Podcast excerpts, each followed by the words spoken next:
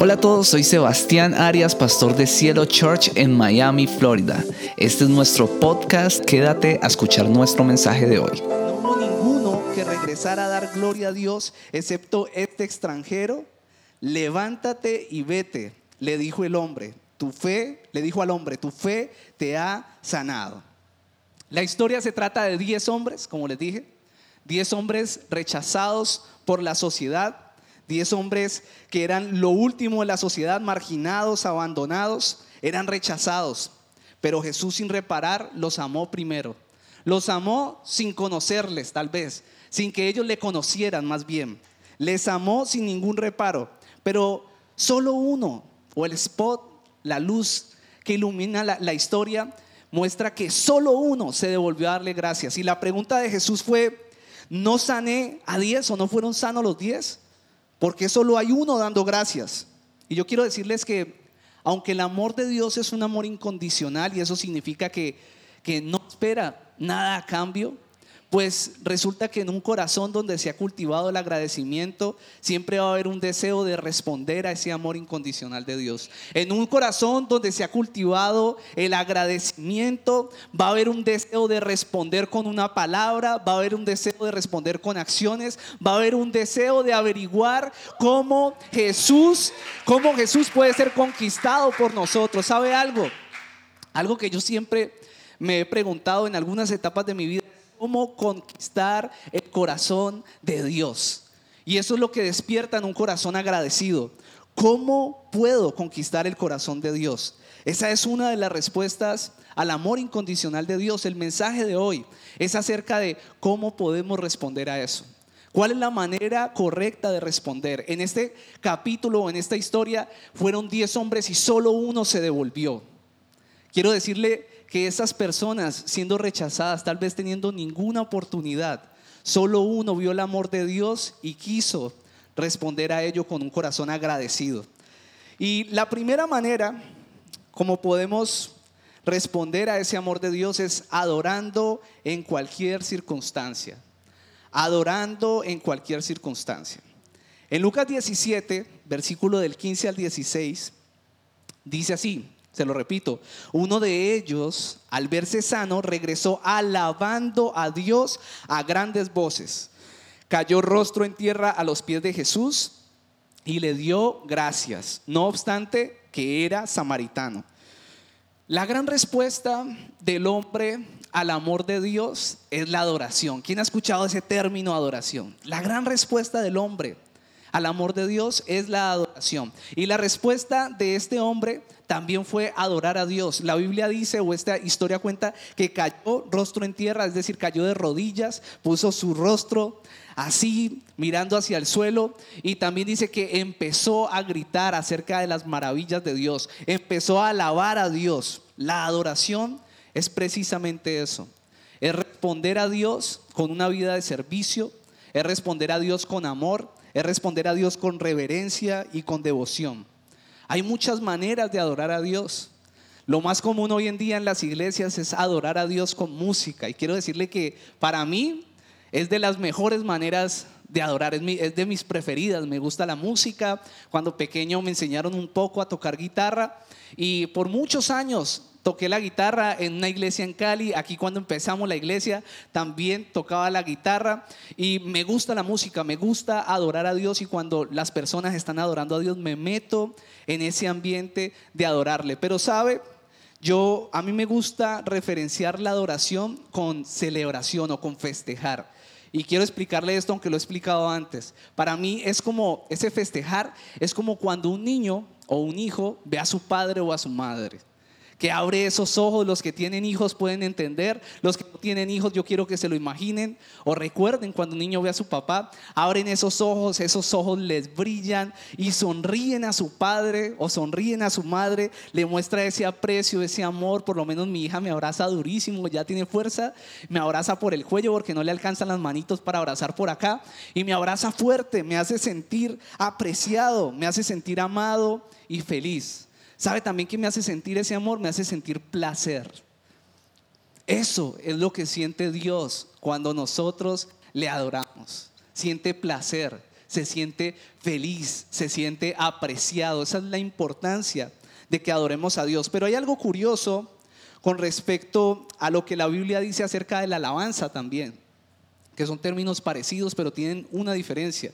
Y la alabanza o esa palabra en el original significa que, o lo que traduce más o menos es como poder hacer públicas las maravillas que Dios hace. Eso es lo que significa alabar, pero también lo traducen con presumir, presumir.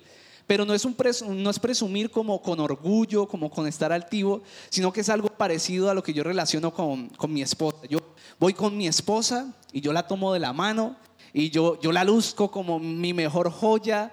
Me encanta que tengo la, la mujer más hermosa. ¿Quién dice amén? Ella ya, ya está conmigo. Todas las mujeres son preciosas, pero a mí me tocó la mejor. Y entonces yo salgo con ella, saco pecho y para mí es mi mejor joya, yo la presumo y eso hace, y esto es verdad, hace que la gente le diga a uno, wow, qué bendito eres, Dios te bendijo, tienes una mujer que honra a Dios, que quiere servirle a Dios, que ama a Dios, que pone a Dios primero, Dios te ha bendecido. Eso pasa cuando la presumo, lo mismo pasa con Dios. Cuando presumimos a Dios, cuando Dios es nuestra mejor, nuestra mejor joya, nuestro mayor bien, empezamos a presumirlo, empezamos a mostrarle a la gente. Dios obviamente nos hace tener una cara brillante, nos bendice y la gente empieza a decir, maravilloso es el Dios de esa gente que se congrega ya en Cielo Church. Es grande el Dios que se, de la gente que se congrega en Cielo Church. Eso es alabar a Dios presumir. ¿Cuánto estás presumiendo a Dios? ¿Sabe? Este hombre presumió al Señor. Este hombre tenía una condición particular. Y la condición particular es que era samaritano, era extranjero. De esos diez que eran judíos, él era el único samaritano. ¿Eso por qué es importante? Pues resulta que la Biblia a veces señala cosas que leemos de pasón, pero que son muy importantes entre los judíos, entre estas 10 personas rechazadas, en ese grupo, él era un rechazado entre los rechazados. Porque los judíos no le hablaban a los samaritanos, eran considerados una secta, no creían en lo mismo, entonces no se hablaban. Ese hombre era un marginado entre los marginados. ¿Sabe por qué regresó a darle gracias a Dios? Porque sabía el tamaño de la misericordia que Dios había tenido con él. Yo no sé si usted piensa de esa manera, pero yo sí valoro el tamaño de la misericordia que Dios ha tenido conmigo. Y por eso estoy agradecido con Dios, por eso le sirvo. Le sirvo, le he servido desde que le conocí y yo te quiero invitar hoy a que adores a Dios con tu vida, con tu servicio, con tu amor, con tu devoción, entregándolo todo por Él, gastando hasta tus últimas fuerzas, hasta el último día de, tus, de tu vida, sirviéndole a Dios. El Salmo 34, versículo 1 dice, bendeciré al Señor en todo tiempo. Mis labios siempre, siempre lo alabarán. Se lo repito, bendeciré al Señor en todo tiempo. Mis labios siempre lo alabarán. Una grandiosa manera de alabar a Dios es llegando temprano al servicio. ¡Wow! Pastor, se puso serio eso. Yo le quiero decir que Dios nos pide el primer lugar en nuestras vidas. Nosotros adoramos a Dios. Yo quiero enseñarte a ti, tal vez no lo sabes, esto no es un regaño, pero quiero enseñarte que cuando llegamos temprano, desde el día anterior, cuando estamos organizando nuestra ropa, tu corazón está alabando a Dios.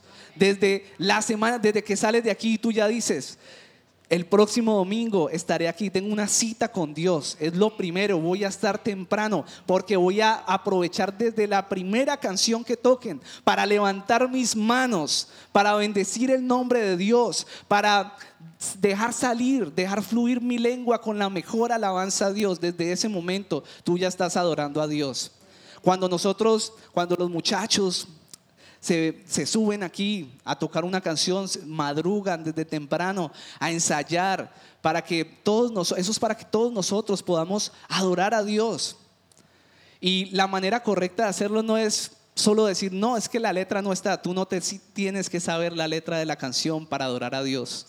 Uno no adora a Dios con la letra, sino con el corazón. Yo quiero enseñarles, cuando llegamos a este país a servirle a Dios, íbamos a una iglesia a aprender. todo era en inglés. Yo en ese momento, pues ahora entiendo algo, en ese momento no entendía nada. Yo no sabía las letras, pero yo podía sentir la presencia de Dios en ese lugar. Y les digo algo, en esos tiempos de adoración, nosotros llegábamos temprano y Dios me tocó como nunca en inglés sin entender una sola parte de la letra. De hecho, yo creo que entendía lo que Dios me quería hablar a través de lo espiritual, ni siquiera por la letra. Yo quiero decirte que a este lugar venimos a adorar a Dios. A este lugar venimos a levantar unas palabras y cuando usted llegue aquí le quiero enseñar, levante sus manos. Eso es adorar a Dios con tu cuerpo. Si usted quiere moverse, muévase, levanta tus manos y con esa señal lo que le estás mostrando es, tú eres rey. Tú gobiernas en mi vida. Con esto lo que tú estás mostrando es mi vida está sometida a ti. Y sabe que la carne no quiere hacer eso, pero el espíritu si quiere, no le dé pena. Ya estamos apagando las luces, le estamos poniendo el lugar oscuro para que usted llore tranquilo, para que usted pueda allí tranquilamente decirle, Señor, te amo y no me importa qué piense el mundo. Mi vida la someto a ti. Esa es la manera correcta de adorar a Dios. Yo quiero preguntarte, ¿tu respuesta al amor incondicional de Dios realmente es adorar? ¿Es, es adoración? ¿Es alabanza? ¿Esa es tu respuesta? La adoración tiene el poder de transportarnos de una relación horizontal a transportarnos en una relación vertical con Dios. Voy a explicar eso. Nosotros normalmente si no estamos caminando en adoración a Dios, si nuestra vida no es un sacrificio vivo para Él, cuando caminamos todo lo vemos horizontal, es decir, vemos nuestros problemas naturales, todo se agudiza, viene la angustia, viene la ansiedad, la depresión, los problemas, porque estamos en un estado natural en el que muchas veces en nuestra semana, no les voy a decir que no, entramos. Pero cuando tú empiezas a caminar en adoración, se te empiezan a olvidar todas estas cosas porque tú empiezas a conectar con Dios, empiezas a entrar como en una atmósfera espiritual que te saca de esa realidad visual para llevarte a la realidad espiritual de Dios. Wow, estoy hablando bonito, ¿no? Estoy hablando bonito. Le quiero explicar eso de manera, de manera práctica. Curiosamente, cuando voy en el carro o en el carro, muchas veces Dios me ha ministrado en tiempos de adoración intensos. Usted dirá, uy, el pastor allí no debería estar en la habitación, no sé por qué. A veces voy aquí en la Palmetto, ya me conocen, dicen, el loco ese que pasa llorando en ese carro levantando las manos. Ya yo creo que van a poner una foto.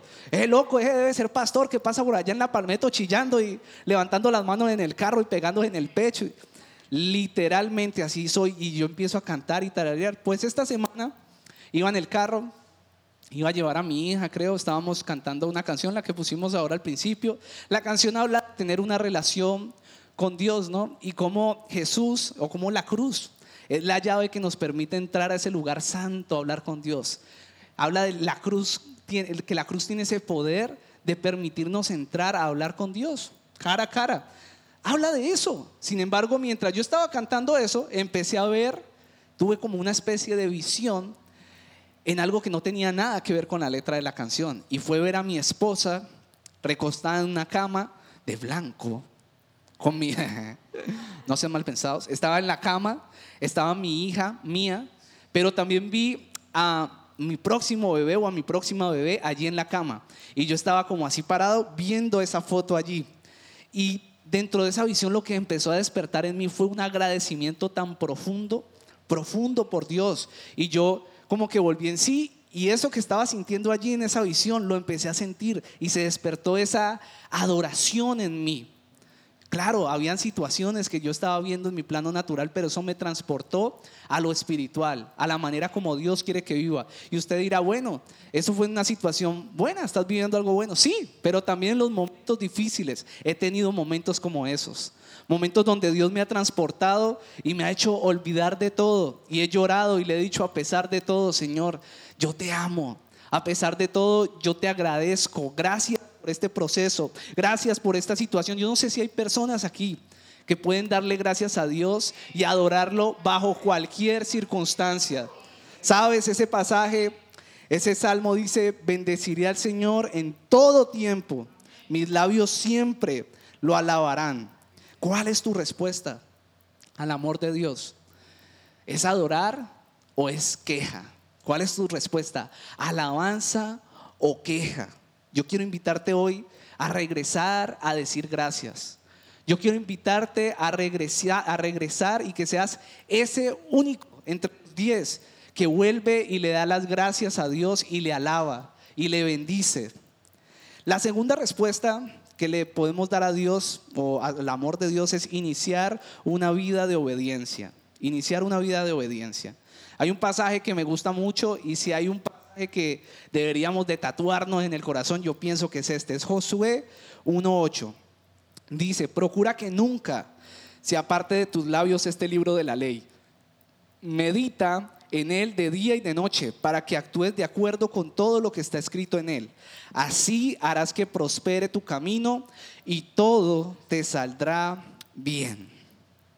Si tu respuesta a Dios es la obediencia, pues seguramente yo te quiero asegurar que le vas a sacar sonrisas a Dios, muchas sonrisas. Va a estar agradado contigo, pero ¿sabe algo? La mayor bendición de caminar en una vida en obediencia es para ti. Los más eh, beneficiados de caminar en obediencia a Dios somos nosotros mismos. Al leer la Biblia, cada vez se hace más intensa esa relación entre bendición y obediencia o desobediencia. Y eso lo podemos ver desde el pasaje que les acabo de leer. Si ustedes notan, estos hombres empezaron a clamarle a Jesús, le dijeron, ten compasión de mí, Señor. Y Jesús les dio una orden, les dijo, vayan y se presentan donde los sacerdotes. Ellos pudieron haberse quedado quietos, pero la palabra muestra que ellos obedecieron y fueron camino a los sacerdotes. No tuvieron que llegar. Jesús vio esa obediencia y fueron sanados y limpios de la lepra. Obediencia, bendición y sanidad.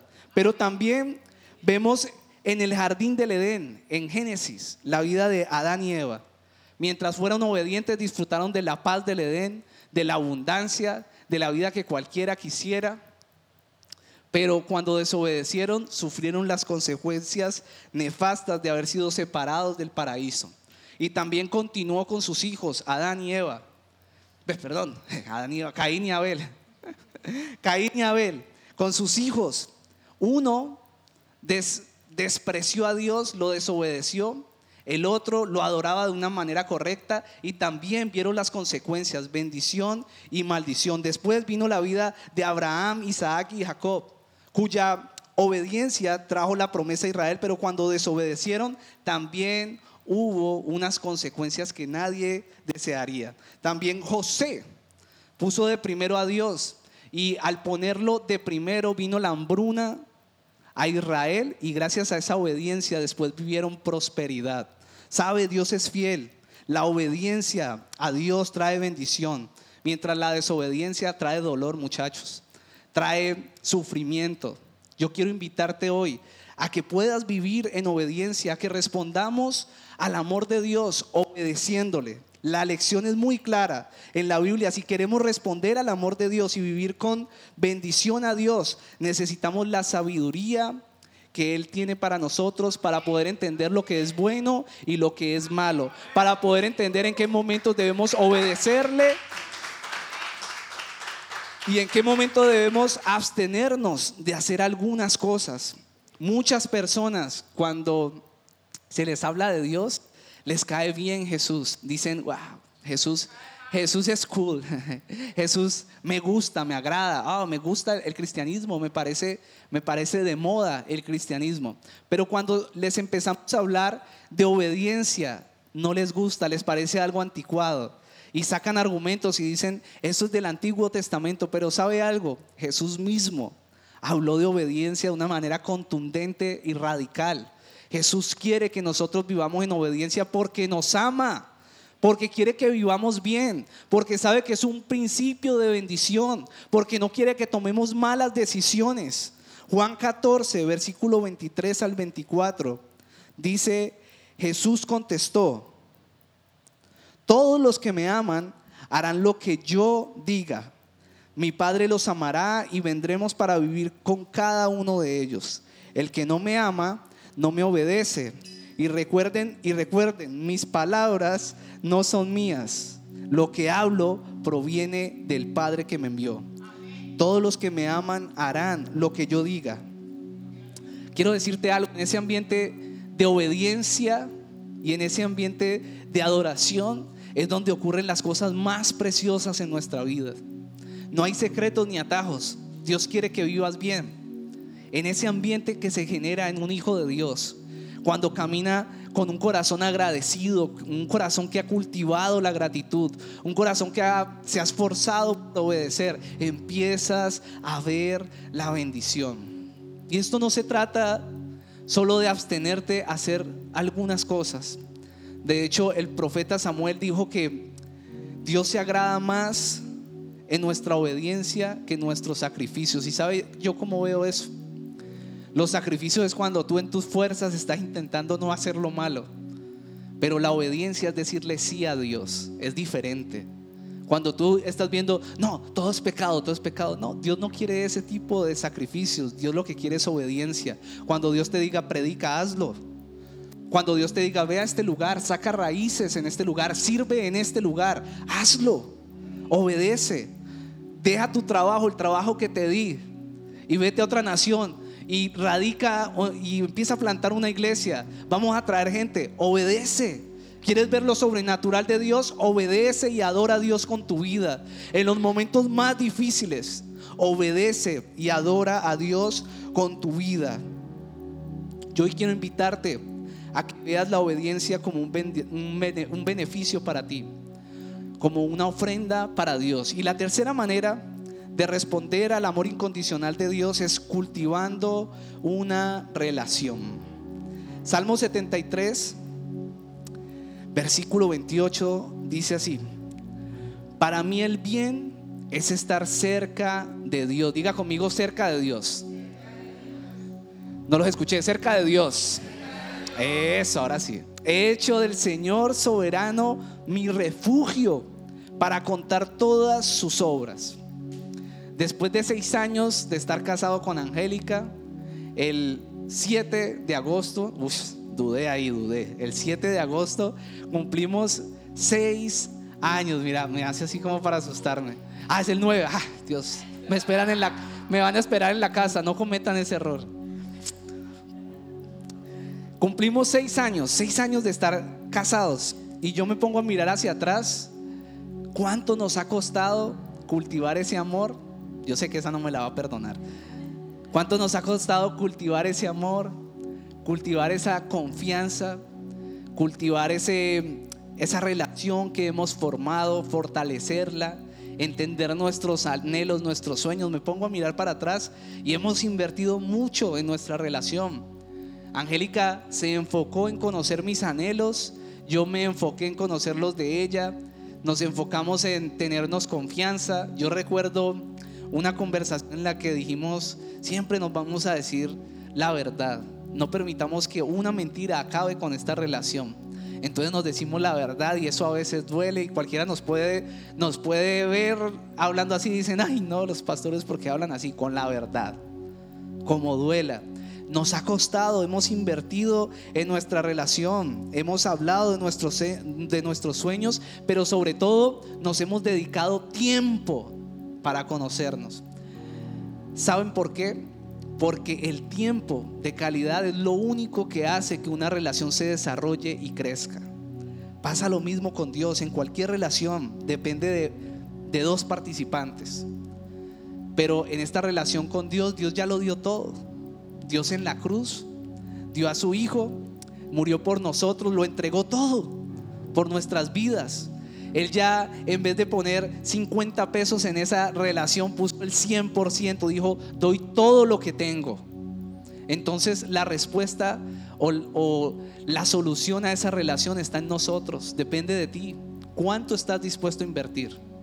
¿Cuánto estás dispuesto a dar de ti para que esa relación con Dios se desarrolle? ¿Qué tan profundo quieres llegar en tu relación con Dios? La relación con Dios se cultiva y crece. En Marcos 1:35 dice esto. Muy de mañana, cuando aún estaba oscuro, Jesús se levantó, salió de la casa y se fue a un lugar solitario donde oró. Yo quiero decirte algo, la oración y la lectura de la palabra es la manera como tú puedes crecer en esa relación con Dios. A muchas personas o a todos nos cuesta tener una disciplina de oración porque lo espiritual se repele con lo carnal. Cuando tú vas a orar, tu carne no quiere orar, pero tu espíritu lo anhela y lo desea, quiere hablar con tu Padre.